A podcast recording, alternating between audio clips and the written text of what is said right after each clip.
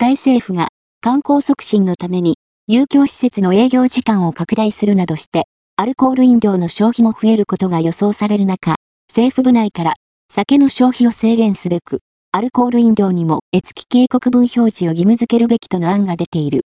だが、保健省疾病対策局は、このほど、酒の瓶や缶に越期警告文をつけることに大多数が反対しているとの世論調査結果を発表した。